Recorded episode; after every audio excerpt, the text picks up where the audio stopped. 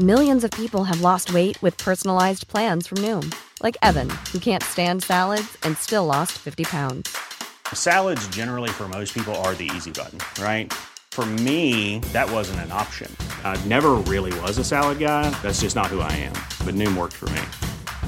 Get your personalized plan today at Noom.com. Real Noom user compensated to provide their story. In four weeks, the typical Noom user can expect to lose one to two pounds per week. Individual results may vary. Hey, I'm Ryan Reynolds. At Mint Mobile, we like to do the opposite of what Big Wireless does. They charge you a lot, we charge you a little. So naturally, when they announced they'd be raising their prices due to inflation, we decided to deflate our prices due to not hating you. That's right. We're cutting the price of Mint Unlimited from $30 a month to just $15 a month. Give it a try at mintmobile.com slash switch. $45 upfront for three months plus taxes and fees. Promo for new customers for limited time. Unlimited more than 40 gigabytes per month. Slows. Full terms at mintmobile.com.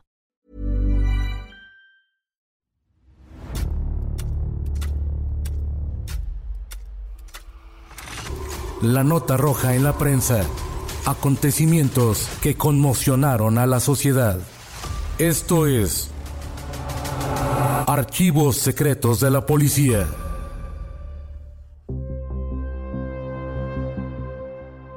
En los años 40, dos ancianos estrangulados, una mujer de la tercera edad torturada y el saqueo de una casa en el centro histórico conmocionaron al entonces Distrito Federal.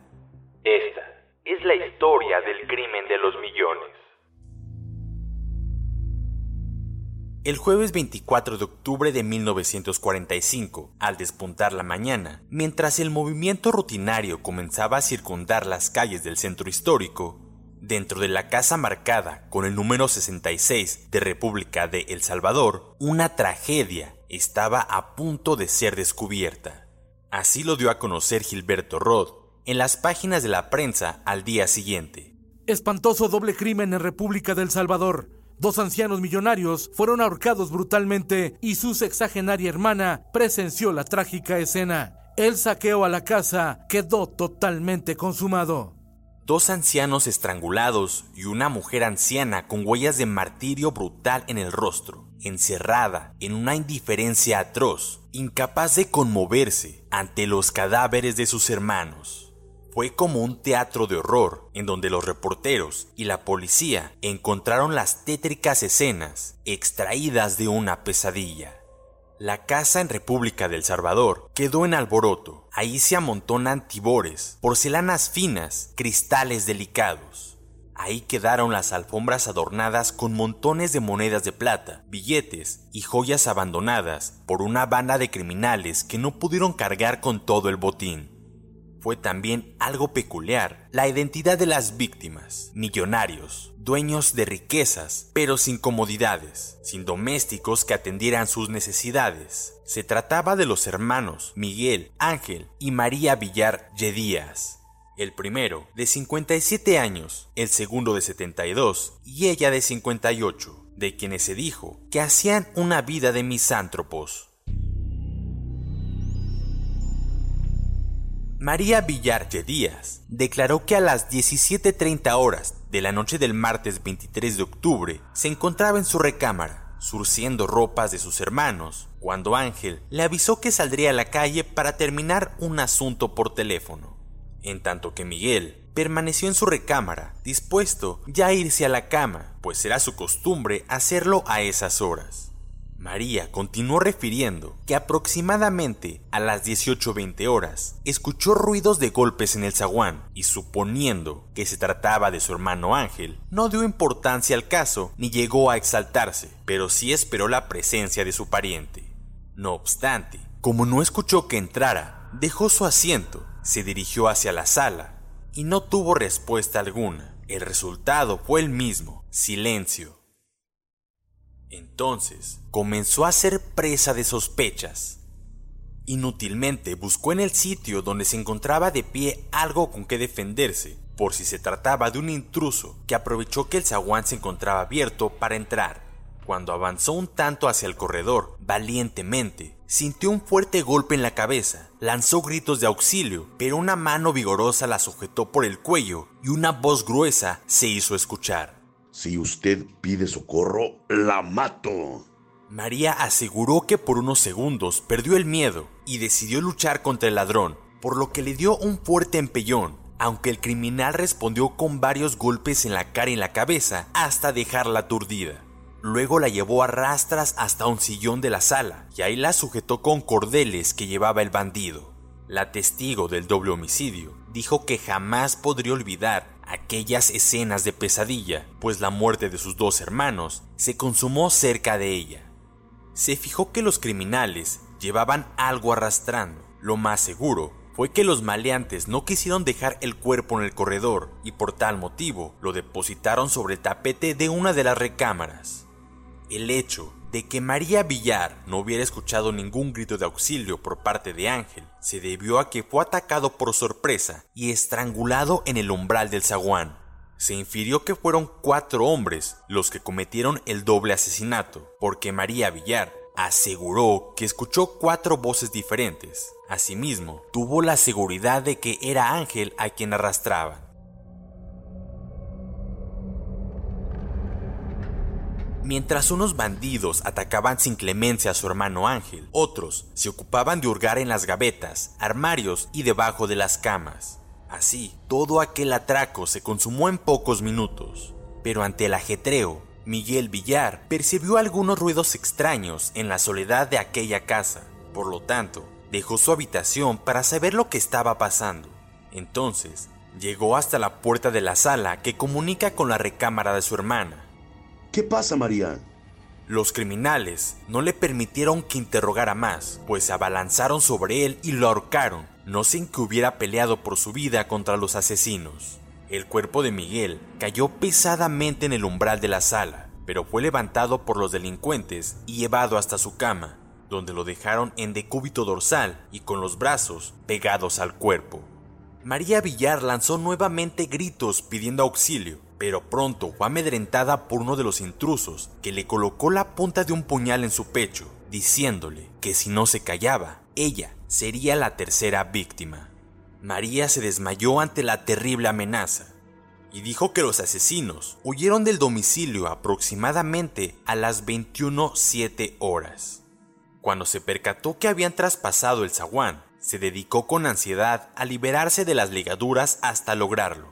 Lo primero que hizo fue dirigirse hacia las recámaras que se encontraban a obscuras. Sobre el tapete de la habitación de Ángel encontró a este sin vida, estrangulado, con lesiones en la cabeza y otras partes de su cuerpo. Luego, corrió a donde Miguel, a quien halló en su cama, también sin vida. La actitud de María Villar fue perturbadora, ya que no mostraba congoja o aflicción, sino más bien se le veía una actitud como de fastidio, en silencio, y como queriendo olvidar pronto el asunto. María Villar relató que le dio una importancia igual a cero a lo que habían robado los cuatro hombres. No obstante, se echó sobre la espalda un abrigo y se lanzó a la calle en busca de una amiga. Al encontrarse con ella, le narró los hechos, pero en vez de ir de inmediato con la policía, ambas buscaron a un carpintero y juntos regresaron al 66 de República de El Salvador. María dijo que fue para romper la chapa de la puerta de la calle, ya que al salir cerró de golpe y no llevaba consigo la llave. Adentro encendió las luces y se reveló de golpe una gran cantidad de billetes regados, así como también numerosos muebles caídos, ropa en desorden, roperos fracturados de las chapas. La millonaria manifestó que lo primero que buscó en el ropero de su alcoba fue la fortuna en joyas que ahí tenía y no la encontró, considerando que ese lote de joyas, valuadas en 200 mil pesos, fue precisamente el objetivo del doble crimen. Pues aun cuando los asesinos lograron llevarse el dinero en efectivo de los muebles, la suma llegaba precisamente a igualar al valor de las alhajas. ¿Cuáles fueron las causas para que María Villar diera tan tarde aviso a la policía sobre el doble crimen? Tal como se constató en el acta, la policía fue notificada pasadas las 24 horas y la inspección ocular del agente del Ministerio Público y del personal médico en el lugar se verificó hasta el amanecer. Pasados los días, María Villar recibió a las autoridades y a los reporteros en su casa sentada en un amplio y viejo sillón en su recámara, declaró que lo que había robado les interesaba poco, pues aún le restaba una muy grande fortuna para vivir. Expresó también ser presa del terror de los acontecimientos y pedía que se le dejase sola. Se plantearon dos versiones respecto al inicio del suceso. La primera era que María, encontrándose en su habitación, escuchó ruidos y no fue a inquirir inmediatamente, pues supuso que se trataba de su hermano, Ángel, que había salido y quien tenía llave para evitar molestias. La segunda es que escuchó que llamaban a la puerta del zaguán y cuando abrió, un individuo desconocido le dijo, Su hermano Ángel acaba de ser arrollado por un automóvil.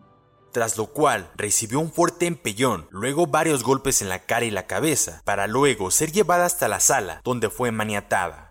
Para el viernes 26 de octubre de 1945, parecía que había una clave importante para resolver el caso, y esta se hallaba en el café El Principal, donde se reunían los Villarge Díaz. Asimismo, se informó que había un detenido, el primero, quien aportaría datos relevantes sobre los asesinos. Desde hacía muchos años, los tres hermanos solían comer y cenar en ese restaurante. Poco a poco fue corriendo la noticia entre empleados y parroquianos que aquellos solterones poseían una fortuna cuantosísima y que no contaban con servidumbre, ya que la avaricia era una de sus características. También se decía que entre los bienes inmuebles que explotaban en México tenían en su poder en la residencia de las calles de República de El Salvador un lote de joyas cuyo tipo de orfebrería no tenía igual en la ciudad. Por tal motivo, algunos amantes de lo ajeno, fascinerosos de Lampa, disfrazados de buenas personas, comenzaron a prestar atención a los hábitos de los viejos y sobre su fortuna hasta que más tarde alguien concibió la idea de apretar cuellos y poseer aquel tesoro escondido. A las primeras horas de la noche del 25 de octubre de 1945, se reportó que los agentes de la Policía Judicial llevaron a cabo la detención de un sujeto posiblemente implicado en el doble crimen. Para el 27 de octubre, aunque no se precisó si debido a la declaración del detenido días antes, se capturó a siete hombres y una bailarina, a quienes se creyó implicados. Sin embargo, ninguna de las pistas ni de los detenidos eran a quienes la policía buscaba, pues todos tenían coartadas sólidas para deslindarse de los homicidios. Solo María Villarge Díaz mantenía un hermetismo inquietante que llamó la atención de los policías. María, la inconmovible, como la llamaron, desconcertó a los periodistas al revelar que dejaría México para refugiarse en algún lugar del extranjero, y más cuando manifestó que fijaría cierta suma de dinero como recompensa para quienes señalaran o capturaran a los asesinos de sus hermanos. El 30 de octubre de 1945, a las 22 horas, la jefatura de policía anunció oficialmente que la señora María Villarche Díaz había quedado arrestada en su propio domicilio por orden del Procurador de Justicia del Distrito, el licenciado Castellanos. Un giro extraordinario tomó el asunto al confirmarse una hipótesis lanzada por la prensa, cuando se indicó que muchos hechos no tenían explicación lógica y suponiendo que María Villar había tomado parte en su desarrollo. Al parecer, los golpes que presentó la superviviente no fueron en modo alguno producidos por los asaltantes, sino por sus propios hermanos en una lucha que se desarrolló antes de que los viejitos indefensos sufrieran estrangulación por parte de los cómplices de su hermana. La multimillonaria fue puesta del otro lado, de víctima, pasó a victimaria, pues resultó que después de tantas hipótesis, resultó ser encubridora de un chantajista y cómplice del asesinato, según lo informaron todos los periódicos de la capital. Sin embargo, como el que nada debe, nada teme, la sexagenaria se mostró dispuesta a cooperar en el asunto, sin revelar muchos datos relacionados con personas allegadas a ella, que quizá estuvieron cerca cuando pasó la tragedia, pero que de ninguna manera estuvieron implicadas. Los días pasaron, había pocas noticias sobre el avance de la investigación respecto a los acontecimientos.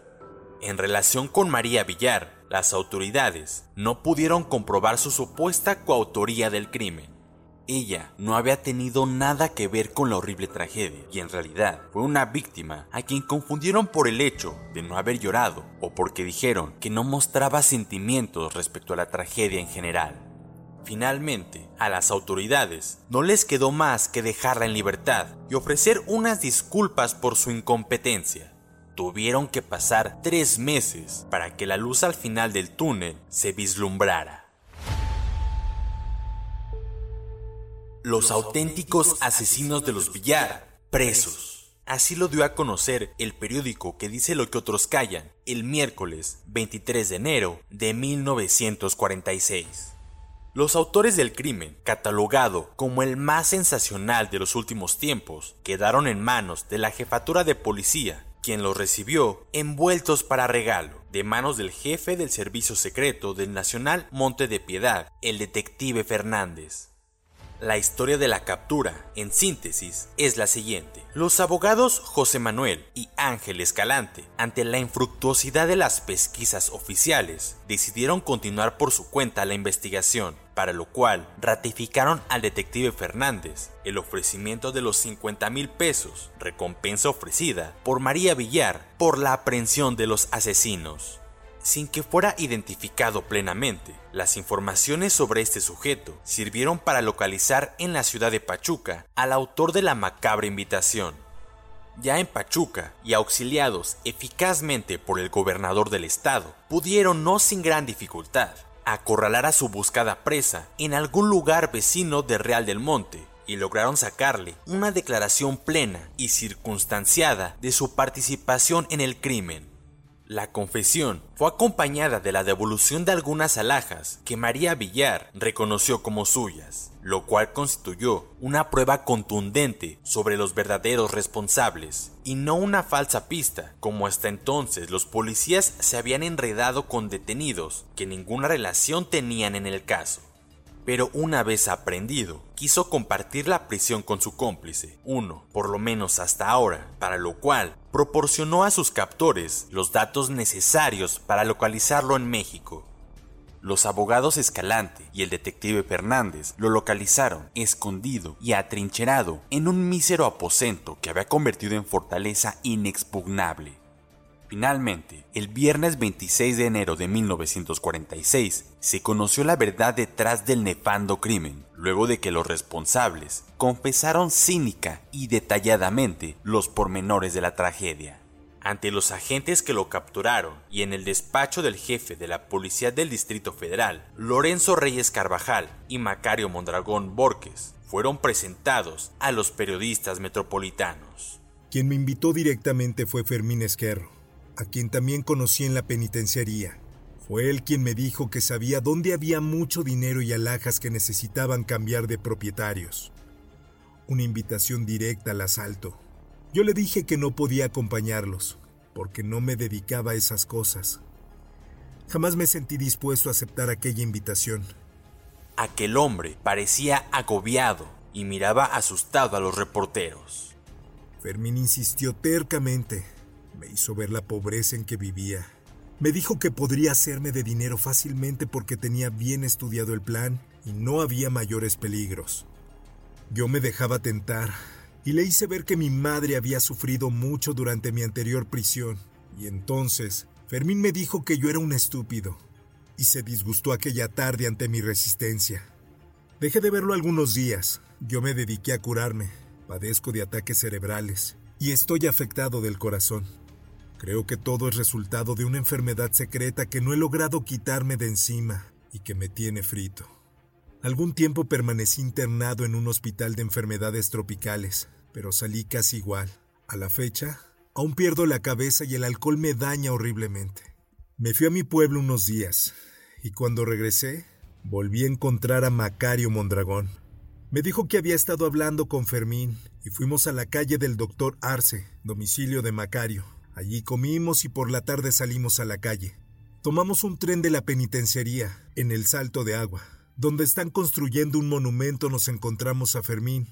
Platicamos sobre el asunto. Yo volví a quitármelos de encima. Les repetí lo de la enfermedad de mi madre. Y también hice referencia a mis padecimientos. Y les dije que si tanto empeño tenían, que ellos lo hicieran. Dejamos de vernos durante algún tiempo, hasta que me lo volví a encontrar en Salto del Agua. Me repitió que yo era un rajado y que en ese concepto me tenían los de la palomilla, porque yo no quería acompañarlos a la casa de los viejitos. Si no quieres no nos acompañes, porque al fin y al cabo tú eres el que va a perder la oportunidad. A nosotros nos sobran gentes resueltas, me dijo Fermín.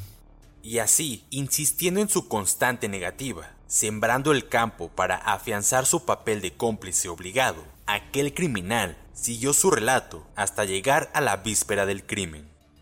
Aquella tarde me llevaron disque a ver la casa, por la calle del Salvador. Vimos venir una viejecita con varios paquetes. Mira, me dijo Fermín, vamos a esperar un rato para que veas cómo entra y lo fácil que es meternos y darles en la mera torre. Al llegar a la puerta explicó Lorenzo. Se le cayó una llave a la ancianita y Fermín, que se le había emparejado, la levantó y se le entregó a la vez que me hacía señas desesperadas para que me acercara. Yo no fui, y cuando la viejita se metió, me echó la viga porque no había ido oportunamente. ¡Qué bruto eres! No sirves para nada, me dijo exasperado. Ahorita mismo podríamos haber entrado. Luego discutimos un rato y nos despedimos. Al día siguiente ocurrió todo. Sin decirme nada, me embriagaron. Me llevaron a tomar copas por el rumbo del salto del agua y luego me dieron cervezas. Yo me trastorné, y cuando me vieron borracho me amenazaron con matarme si no los acompañaba. Con Fermín y con Mondragón y con el albañil Alfredo Castro Araiza estaban también un ayudante de este el que no conocía. Se refiere a un prófugo Alfonso Joralejo. Salimos a la calle y Fermín me dijo, ¿te vas a decidir o no? De una vez dinos la verdad, porque si no vas con nosotros te damos en la pura torre. Ya sabes que nos sobra gente y que no nos hace falta, pero queremos que nos acompañes. Yo estaba borracho, y les dije que iba a ir, nada más para ver qué pasaba. En la esquina de Isabel la Católica y República del Salvador, nos encontramos a David Rojas, haciendo guardia. Yo estaba muy nervioso, y la cabeza me daba vueltas por el efecto del alcohol que había tomado. Quise irme de aquel sitio, pero Araiza me alcanzó y me advirtió que no me fuera. Media hora más tarde vimos salir de la casa un viejecito. Esperamos otro rato, y cuando ya regresaba, Araiza dijo, Aguas muchachos, ahí viene ya. Ellos se adelantaron, y cuando aquel buen hombre abrió la puerta se metió. Entraron a la casa David Rojas, Araiza y Esquerro. A mí me empujó Mondragón, y entré casi trastabillando. Él cerró la puerta y se fue de aquel sitio. Fue entonces cuando vi que entre Rojas y Araiza se llevaban al viejo, casi a rastras, hacia arriba. Esquerro se adelantó y dijo a la viejecita que habían atropellado a su hermano. Fue entonces cuando otro señor ya grande se asomó por el corredor y gritó, pero nadie le hizo caso y todos subimos. A mí no me quitaba la vista de encima. Recordemos que Miguel era ciego, y yo me sentía amenazado. Y arriba golpearon al otro viejito, y fue a dar contra el jarrón grandote que estaba en la sala. El jarrón cayó encima de él y seguro lo golpeó fuerte. David Rojas y Esquerro se encararon entonces con la señora y le dijeron, Necesitamos que nos entregue inmediatamente cien mil pesos si no quiere morirse, vieja desgraciada. Y también las alhajas. Yo no tengo aquí dinero, repuso la señora sin perder la entereza y mirando fijamente a los bandidos. Estamos pobres y lo poquito que nos queda está en el banco. Si quieren vengan mañana y se los entregaré. Por toda respuesta, Rojas se le fue encima y la golpeó rudamente en el rostro. Entre Rojas y el albañil la amordazaron y la amarraron, mientras Esquerro se metía por las otras piezas en busca del dinero y las joyas. Rojas me llamó para que le ayudara a amarrar bien a la señora. Yo obedecí bajo la amenaza de un cuchillo que blandía a su ayudante y la sentamos en un sillón. Entonces apagaron las luces y cerraron las puertas, yéndose después por las piezas de adentro, en tanto que yo me quedaba cuidando a la vieja. Al poco rato aparecieron nuevamente diciéndome, Ya estuvo todo listo, vámonos, ordenó Esquerro en tanto que acomodaban unas bolsas que entregó luego a David y Araiza. Los reporteros le hicieron un par de preguntas más. ¿Y al viejecito quién lo llevó a la cama? Ah, se me olvidaba ese detalle, exclamó Reyes Carvajal. Fueron el albañil Araiza y su ayudante. Se lo llevaron arrastrando muy deprisa, ya con ganas de salirse. ¿Y usted no se guardó dinero? ¿No recogió algo de lo mucho que quedó tirado por ahí? Ni un centavo. Lo que ellos me dieron ya está devuelto. Ya entregué todo. Y casi para terminar su pavoroso relato de infame realismo, Lorenzo dijo, Yo fui el último en salir, porque ellos llevaban prisa. Cuando ya iba a salir escuché que la vieja me hablaba. Oiga, señor, dijo en tono sugerente, no sea malo. Mire que de esta herida me sale mucha sangre. Prenda la luz y desáteme. Yo aflojé las ataduras de la señora, pero en eso llegaron a la puerta Esquerro y Araiza y me obligaron a salir. Lo más que alcancé a hacer fue abrir la ventana. Y abajo, al pretender abrir la puerta, se hicieron bolas con los picaportes y no podíamos salir. Entonces me dio miedo porque alcancé a oír a la señora pidiendo auxilio. Creí que allí mismo nos agarrarían. Yo quise correr, pero me contuvieron. Me tomó Esquerro de un brazo y fuimos a tomar un camión. Calles adelante bajamos y en un coche de alquiler fuimos a la casa de Mondragón. Esquerro tocó la puerta y tardó en aparecer Mondragón vestido con una bata, asomando la cara por el balcón. Abrió y entramos al despacho. Esquerro le entregó el beliz con las alhajas y el dinero y Mondragón pacientemente se entregó a contarlo y a examinar las joyas. Inmediatamente se hizo reparto de aquello y nos tocaron 1.700 pesos por cabeza en billetes de banco. Las joyas fueron cinco para cada uno, en lo que Mondragón se guardaba una bolsita conteniendo 500 pesos en plata. Al llegar a este punto del escabroso relato, Lorenzo Reyes Carvajal tomó aliento. Visiblemente fatigado, hizo un alto y pidió un cigarrillo aspiró con fruición el humo y sacudió la cabeza, como si el cansancio lo agobiara. La Suprema Corte de Justicia confirmó una sentencia de 27 años de prisión para los asesinos, quienes se dice purgaron condenas de 20 años cada uno. Por su parte, María Villarge Díaz abandonó la casa donde habían muerto sus hermanos.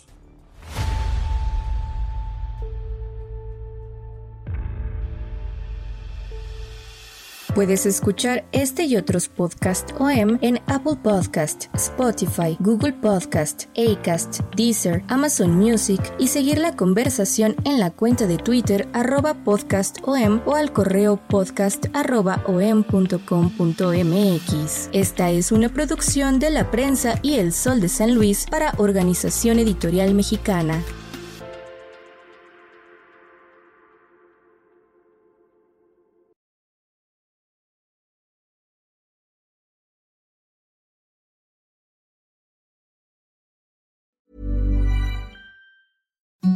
Imagine the softest sheets you've ever felt. Now imagine them getting even softer over time. That's what you'll feel with Bowl and Branch's organic cotton sheets. In a recent customer survey, 96% replied that Bowl and Branch sheets get softer with every wash. Start getting your best night's sleep in these sheets that get softer and softer for years to come. Try their sheets with a 30-night guarantee. Plus, get 15% off your first order at bowlandbranch.com. Code BUTTERY. Exclusions apply. See site for details.